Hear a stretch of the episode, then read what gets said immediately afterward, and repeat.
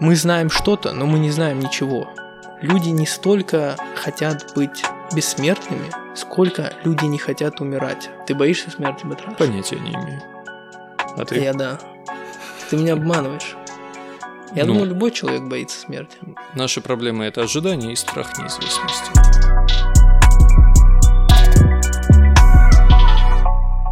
Всем привет! Я Виталий, э, ведущий этого шоу. Со мной сегодня Батрас Валиев, ведущий курса лекций об ораторском мастерстве, искусстве и целеполагании. Добрый день. Сегодня мы поговорим об очень сложной теме.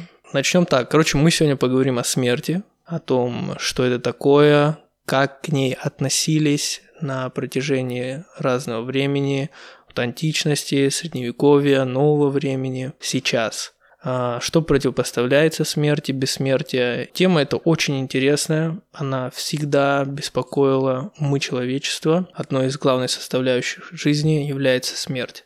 Люди не сказать боятся, как, как сказать, На самом деле, очень многие люди боятся самого упоминания смерти, особенно если проецируют его на себя или на кого-либо из своего близкого окружения. В основном проблема заключается в том, что люди боятся неизвестности. ну, об этом не принято говорить. Не, Это не- такая запретная тема для разговора. Но, например, вот начиная с античности, а, к смерти относились довольно спокойно. Вот так, например, Платон, он писал, а, что те, кто подлинно предан философии, заняты только одним а, – умиранием и смертью. И он делил весь мир на две составляющие – идеи и вещи. Идеи – это как стол. Стол, он всегда один. Ну, столы бывают разными, как вещи, с тремя ножками, с двумя, круглые, квадратные, высокие, там барные стойки, еще что-то, еще что-то. Но мы всегда понимаем, что идея одна – это стол. Платон рассматривал все материальные предметы как э, такие кривоватые копии чего-то из мира идей. Идея, да. Да, то есть материя каким-то образом уловила часть идеи и пытается ее воплотить из себя же. И когда человек умирает, Так вот, и материя пытается повторить идею. мгм, И по Платону тело человека принадлежит миру вещей, а душа принадлежит миру идей. И то, насколько человек э, деятельный, делает много открытий или понимает окружающий мир, зависит от того, насколько долго его душа пребывала в мире идей. И по Платону, ну, наибольшее количество времени сравнительного э, из всех людей в мире идей пребывают души философов, потому что они якобы лучше понимают окружающий ну, мир, понятно, ориентируются Холмер был. и так далее.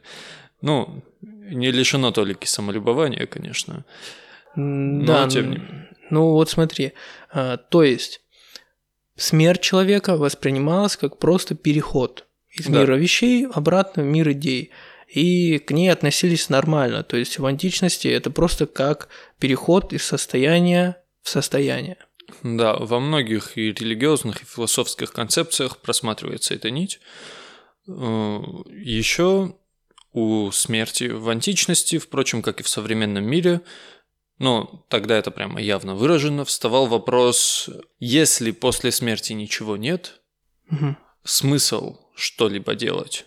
Вот. И даже если ты после смерти переходишь, например, в мир идей, смысл тебе делать что-то в мире вещей, если в мире идей все равно это есть в лучшем виде, чем ты можешь сделать сейчас. Да, но вот позже еще существовала такая идея, э, парадокс, который заметил Эпикур, что пока мы есть, смерти еще нет. Но когда есть смерть, уже нет нас. То есть смысла волноваться по этому поводу нет. И в стоицизме, о котором мы говорили в подкасте, да, это воспринимается просто как прекращение каких-либо ощущений. И все Да. встает проблема познаваемости смерти. Пока я жив, смерть для меня – это смерть окружающих. Их не стало в моей жизни, каких-то близких, еще кого-то, еще кого-то.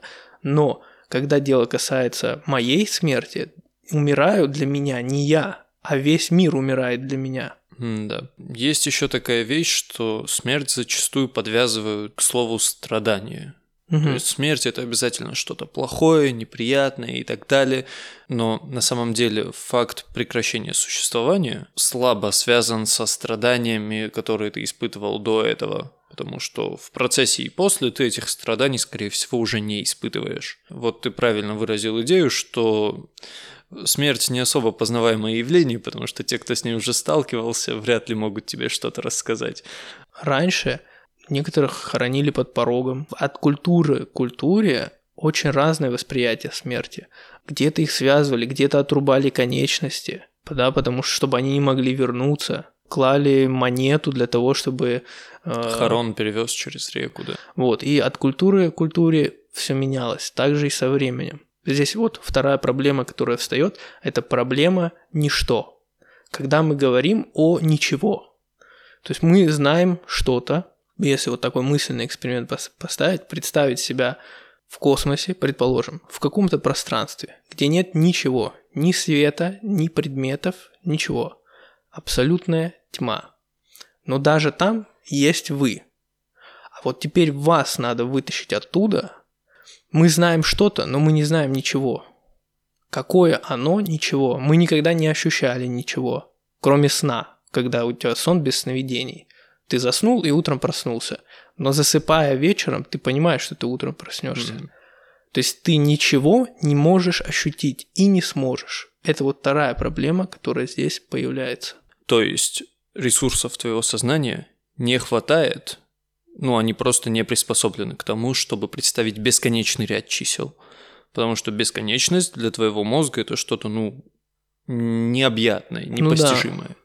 Точно так же смерть, абсолютное ничто и так далее. Мы не можем, даже если это абсолютное ничто, мы не можем представить, какое оно есть. Ну, можно. Наш мозг под такое не Я думаю, можно заточен. именно в плане просто осознания и понимания. Потому что когда люди говорят о смерти, о том, что их это беспокоит, они забывают то, что кроме того, будет время, когда тебя не будет. Было время уже, когда тебя не было. Да, когда тебя не было. То есть, почему ты не беспокоишься о времени, когда тебя не было, о том, что, блин, было время, когда меня не было. Но ты беспокоишься о том, что, блин, меня не будет. Суть в том, что у человечества такие концепции, как, например, теория большого взрыва. То есть они себе представили, что Вселенная возникла из ничего, но как она будет схлопываться в ничто, они себе не представляют или боятся об этом думать. То же самое с появлением и исчезновением сознания. Человек может себе представить, как он из ничего появился, но он не помнит, что было до этого. То Ну есть да. он воспринимает это как его сознание появилось из ничего. Но как оно уйдет в ничего, человек себе представить попросту не может или боится. Слушай, на самом деле, и вот этот момент э, ты говоришь, когда я начинаю себя осознавать, потому что ребенок, он же когда смотрит в зеркало, он же не ассоциирует себя с ним, он видит кого-то другого. Вот этот момент, когда ты начинаешь осознавать себя, я не помню, Я тоже. никто не помнит. Он максимально расплывчат.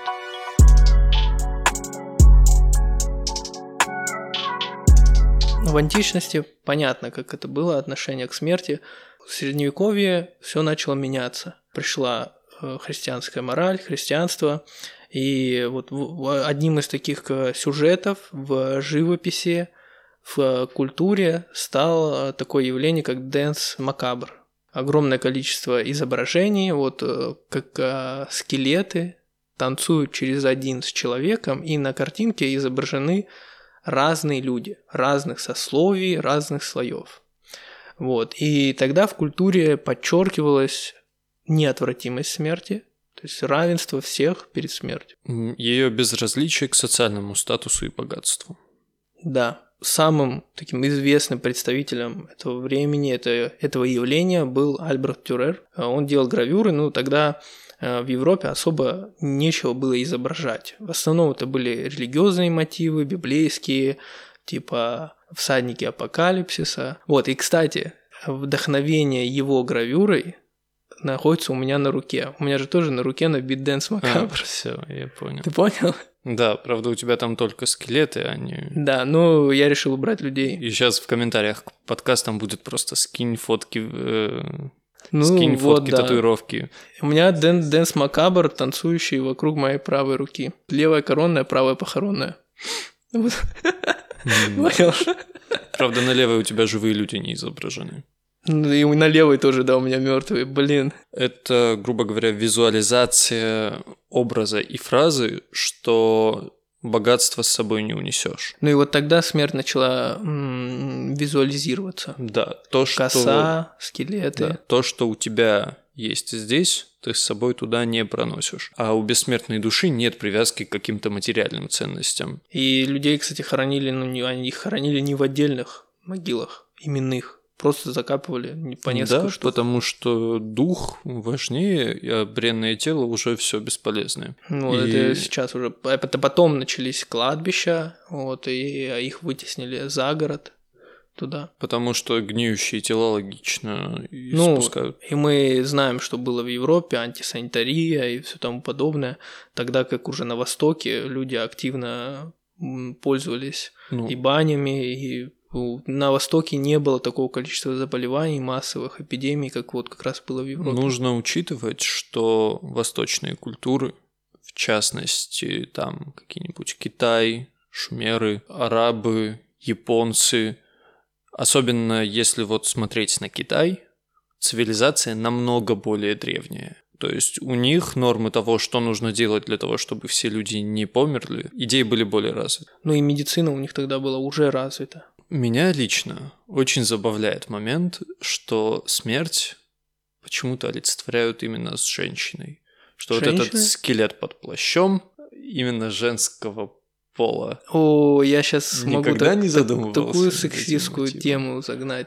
Э, вот Почему? просто смерть, она и в русском языке она. Ну, она, да, Смерть. жен- женский род. Почему? Мягкий знак заканчивается. Не, я имею в виду, почему именно вот такой образ возник? Потому Я что у скелета как бы гениталий нет. А, я думал, потому что, типа, женщина дает начало жизни. А, ну, бы- возможно и так. Возможно, так, да? Но ее же представляли как скелет под плащом. Ну да. И чисто логически у скелета нет каких-то выраженных половых признаков. Слушай, у мужского скелета тоже нет пол- половых признаков. А то сейчас Едем здесь дальше. мы залезем в сексизм, а потом не отвертимся. Вот. Следующий этап уже новое время, уже реформация, 16-17 века и рассвет естественных наук. Э, Смерть становится научной проблемой, которую пытаются решать. Пытаются найти, что на Востоке, что на Западе, какой-то источник вечной жизни, какой-то камень, какие-то драгоценные металлы, алхимия, из них выделить какой-то там что-то, что давало бы человеку вечную жизнь. Как раз начался подъем таких наук, как, например, биология. Была такая вещь, как анатомические театры. Видел когда-нибудь картину, где на вскрытии как бы один человек показывает другим людям вот эти связки? Да, видел. Всякое такое. Смотри, в философии нового времени а, появляются такие понятия, как социальное бессмертие. То есть, когда человек что-то сделал, стал известным, добился чего-то, социального признания, а, там какую-то формулу, какое-то уравнение назвали в его честь, и он типа становится бессмертным. То есть не он бессмертный, а дела его бессмертные. Ну, бессмертные относительно, пока есть общество и есть те, кто помнят. Потому что сейчас мы знаем, что есть какая-нибудь формула Байеса, которую я, ну, вроде как я ее помню, но мы вообще типа не задаемся вопросом, кто такой Байес, мы, как Ну. он жил, кем он был. Мы такие, ну это формула просто. Просто ты становишься ярлычком. На самом деле, вот это социальное бессмертие, оно существовало практически на всех этапах человеческой истории задокументированной. Ну да. Просто в новом времени ему, грубо говоря, дали какое-то определенное название. Но на самом деле сделай что-то, чтобы тебя помнили потомки, идея довольно распространенная еще с древних времен. Да, можно вон Сократ ни одной строчки не написал, а мы его каждый подкаст вспоминаем. Да. Ну, одновременно с этим мы возьмем, скажем, подвиги Геракла. Пусть это мифология, но тем не Ну менее. вот, да. Было Вот понятно, смотри, что... уже в 20 веке, вот, уже психоаналитики, уже психология процветала, они начинают формировать вот знаменитую идею главных движущих сил человеческой жизни. Как раз вот тут любимый Зигмунд Фрейд со своими э, сексуальным влечением и влечением к смерти. Э- Эрос и Танатос. Потом Ну, это сформировалось. В это- Танатос не его слово, но... не ну, суть. это, да, не его слово, но все же начинают рождаться такие идеи, как вот э, смерть во славу какой-то идеи, вот, и это начинает э, популяризироваться и восприниматься не как что-то плохое, а как подвиг, геройство, Мгм. благое. Ну, в общем, Смерть во имя цели – это не жертва, а подвиг. Вот. весь 20 век под таким лозунгом прошел. Что мы имеем? Первая мировая, Вторая мировая. Так, здесь у Очень нас много героев. революция, геноцид армян, Холокост, э, Карибский кризис, Вьетнам. Что еще? Ну, не обязательно все это сваливать только на... Не-не-не, я вообще имею в виду, ну, то есть 20 век получился очень жестоким Очень напряженным. и очень напряженным. Большая часть предыдущих веков тоже были довольно жестокими. Просто здесь еще нужно сделать поправку на наличие более убойного оружия. И плюс ядерное оружие появилось. Хиросима, Нагасаки. Ну, ядерное оружие играет больше сдерживающий фактор. Посмотрим. Да, посмотрим. Но изобретение чего-то очень взрывчато-разрушительного, химические атаки, изобретение вот всех этих мер именно позволило убивать ближнего своего с наибольшей эффективностью по сравнению там с эпохой мечей и копий. Да. Убийства вышли на новый уровень. Новый уровень, новые масштабы, соответственно.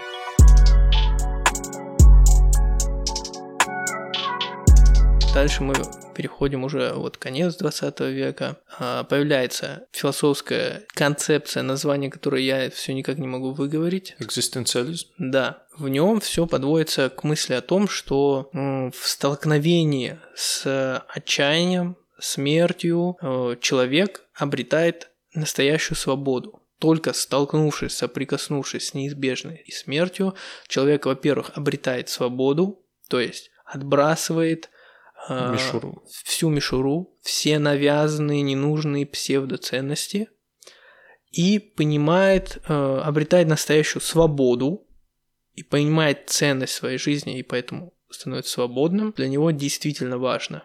Ну, экзистенциализм еще говорит о том, что мы живем в такой огромной и слабо познаваемой вселенной, потому что многообразие различных э, форм явлений в ней нами непостижимо. Мы Да. просто не можем выйти за очерченный какой-то круг знаний, который можем получить на данный момент. Тут появляется как раз важная мысль о том, что человека человеком и человека живым по-настоящему делает смерть. То есть она становится Не важной смерть, частью. возможность того, что твоя жизнь когда-то прекратится. Ну, ты она придаешь прекратится. ценность какому-то явлению, в данном случае жизни, учитывая, что оно конечно. Ну, то есть это я к этому и веду. Мгм. То, что смерть дает по факту жизни смысл. Да, как мы говорили о том, что вот не бывает добра без зла, то же самое смерть помогает по-настоящему жить. Ну вот, слышал же выражение «экзистенциальный кризис», Так, да? Это вот ощущение, что жизнь лишена смысла. ага, Это вот как раз отсылочка к тому, что, например, мир бесконечен и непознаваем. Смысл мне что-то делать, если это ни на что не повлияет. Вот эта штука. Жизнь лишена смысла, экзистенциальный кризис.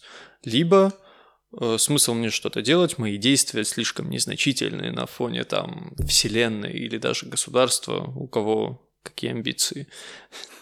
И тоже якобы смысл жить. Вот эти вопросы характеризуют данное явление. но здесь и другой вопрос.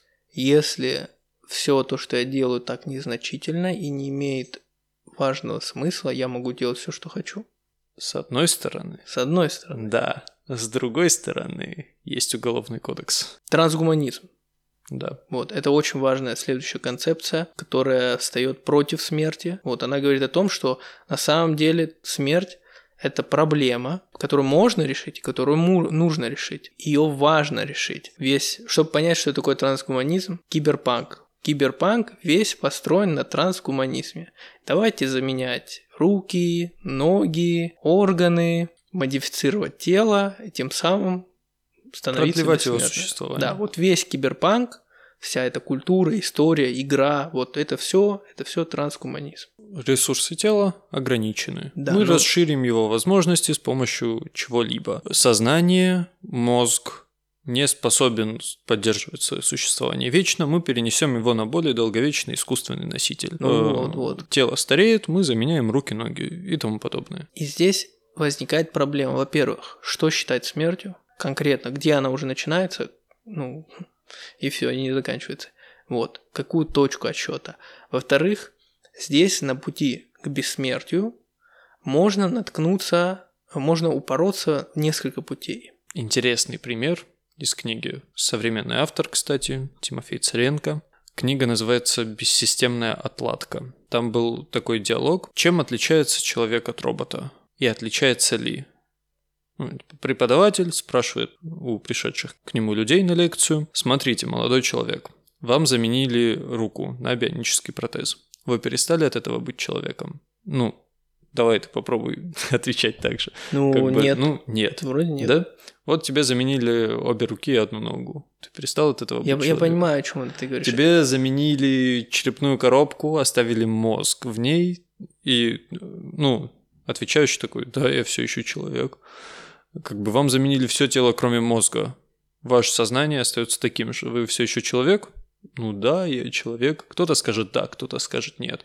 Для кого-то потеря одного пальца уже делает его каким-то другим Я существом. понимаю, это, это то же самое, что у меня было в детстве с велосипедом. Когда надо было поменять колеса, окей, мы поменяли колеса, надо поменять раму. Мы поменяли раму, вроде как велосипед тот же остался, но по факту это новый велосипед. По факту он уже нечто Я иное. согласен с этим. Но вопрос в восприятии. То есть, если тебе заменили все тело, кроме мозга, и ты считаешь себя человеком, то, скорее всего, если ты постепенно добрался к этой идее, замена мозга на что-то, что сохранит тебе такое же сознание, какой-нибудь кремниевый носитель, То есть важным стало, тоже может не сильно изменить восприятие. важным стало сохранение сознания. Сохранение сознания, либо что ты лично воспринимаешь фактором своей человечности. Мгм. Ну, на данный момент считается сознание. Но вот здесь, я, как я и говорю, есть несколько путей. Это киберпанк. Второе – это биология и генная инженерия. То есть, например, есть известные медузы, которые обращают свой цикл, и якобы типа не умирают, Превращается живут- в полип, потом обратно да, в медузу. живут вечно. Вот. Ну, их можно убить, но как бы Еще они... теоретически Есть еще раковые клетки, которые постоянно делятся, и у них нарушен предел деления. Такой есть вариант. Есть еще цифровое бессмертие. То есть оно тоже делится на несколько частей. Есть полное, когда мы берем, и как в этом фильме, как там Ч- Чаппи или как-то так, про робота. м, Там просто суть в том, что была... робот Чаппи. Да, во-во-во-во. Но фильм не так назывался, я не помню. По-моему, так. Ну ладно. Короче, суть в чем? Мы берем и просто сознание человека переносим на цифровой носитель. Типа как Джарвис, Альтрон. Вот мы вот так берем и человека переносим. Но есть тут проблема. Где находится сознание? Сразу возникает проблема. Во-первых, в каком именно месте? Откуда и как его скачивать? Потому что если мы делаем это на примере нейронных сетей, которые есть сейчас, мы берем вот одну нейронную сеть с весами обученную, копируем эту нейронную сеть. Это другая фактически нейронная сеть, как единица. Она другая. Это как 100 рублей. Купюра 100 рублей. Это купюра 100 рублей, но физически это другая купюра. То же самое и с этим полноценным копированием. Как нам сделать так, чтобы не скопировать вас, а взять и перенести. И, но есть еще и это, это вот э, очень популярно в, мир, э, в сериале «Мир Дикого Запада». Там как раз это наглядно демонстрируется. Есть второй вариант с цифровым бессмертием. Это Т9. Все голосовые ассистенты, помощники уже сейчас можно подключить такую штуку, которая будет э, основана на машинном обучении, которая будет просто отраса, она будет просто запоминать, что ты пишешь, как ты пишешь, вплоть до ошибок, которые ты совершаешь. Семантик. Да, сериал Черное зеркало. Вот в Черном зеркале одна из серий, где у девушки умирает муж, то ли муж, то ли жених, она беременна, и одна из подруг ей как раз предлагает, типа, чтобы тебе было легче, просто тебе он будет писать. Помнишь, в Рике и Морти был такой момент? Угу.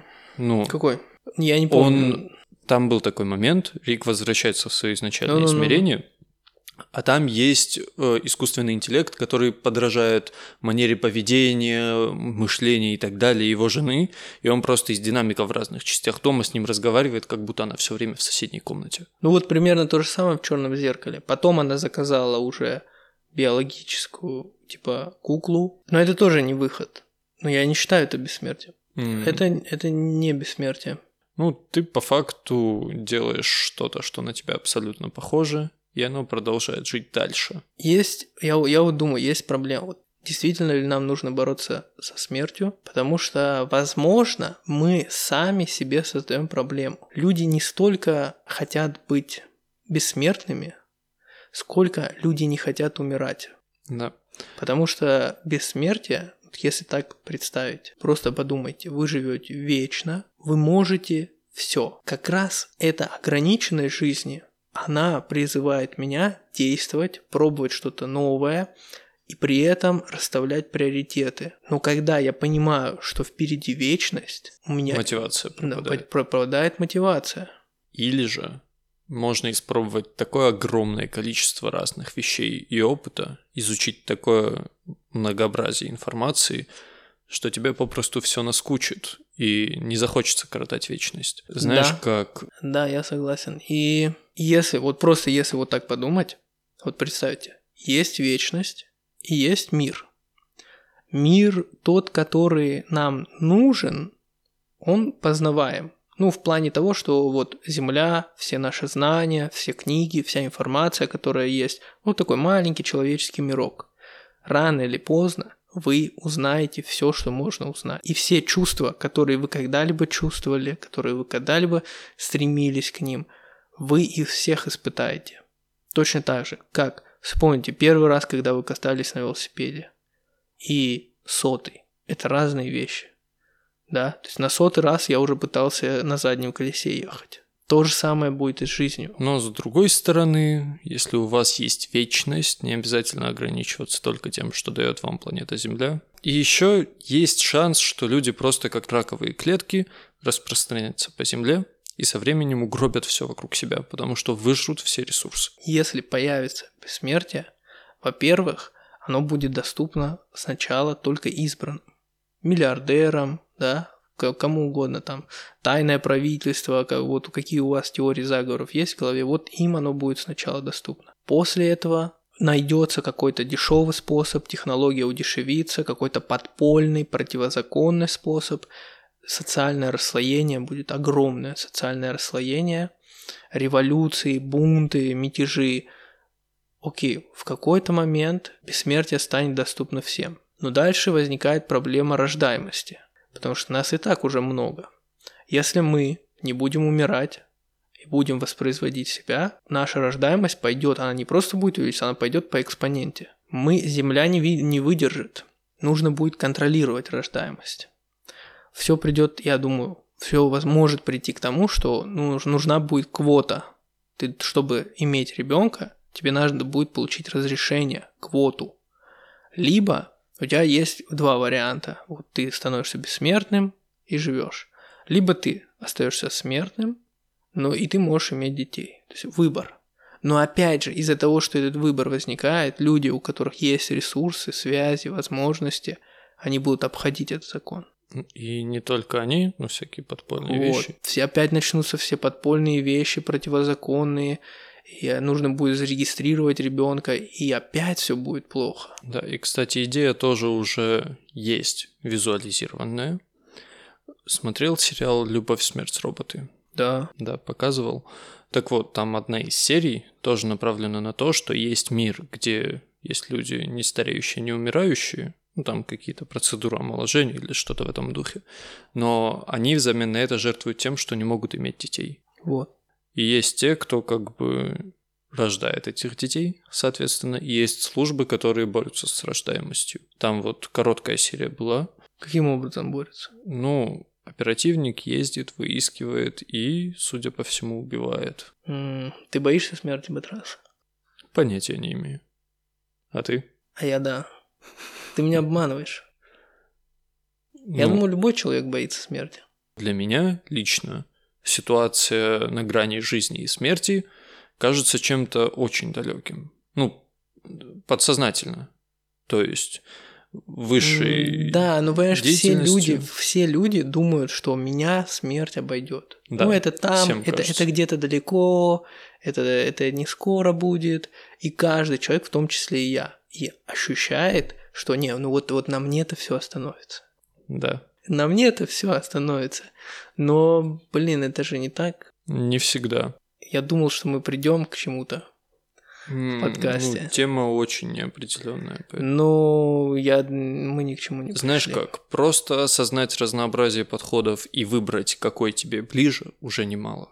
Да тут нет правильного ответа, понимаешь? Правильного ответа нет, здесь все упирается в восприятие, и, как я и сказал, э, разобраться в том, что из этого ближе конкретно твоему мировоззрению, уже немалый шаг. Люди, у которых есть рай в мировоззрении, им сильно повезло. Отчасти и страх смерти должен быть ниже, потому что это для них меньше неизвестности. Религия, в отличие от науки, пусть и не предоставляя никаких доказательств, дает тебе ответ конкретный, с уверенной интонацией, что оно будет так. И ты такой, ну, если они говорят уверенно, значит да, так оно и будет. Ну, особенно сейчас. Да. Потому что жизнь становится все тяжелее, тяжелее, На некоторых участках все опаснее и опаснее. все опаснее, опаснее, и порой кажется бессмысленной. Нужно создавать какие-то для себя смыслы, а, какие-то причины для того, чтобы существовать, действовать, делать то, что ты делаешь. Многим людям помогает религия, потому что они не готовы, ну и в целом, к тяжелым ответам. Все люди хотят на тяжелые вопросы простые, легкие, понятные ответы. Да. То есть, и в этом плане религия, она как такой фреймворк, она приходит и тебе говорит, смотри, вот есть тяжелые вопросы, вот на те тяжел... легкие ответы, и мало того, что это легкие ответы, Не э, это легкие инструкции к тому, как надо, что делать, вот просто их делай, плюс к тому же у человека снимается ответственность. Ответственность перекладывается с себя. Короче, мы не пришли ни к какому ответу. Мы пришли к огромному количеству ответов, это еще лучше. Это не те ответы, которые я хотел слышать. Ну, мир несправедлив, не все всегда так, как тебе хочется. Смирись. Да, в общем, наши проблемы, ожидания – это наши проблемы. Наши проблемы это ожидание и страх неизвестности. Я думаю, на этом и закончим. Все, если вы дослушали до конца, живите долго и счастливо. Как в сказке. Так, как в сказке. Правда, в сказках после момента долго и счастливо как-то подозрительно опускаются подробности этого долго и счастливо.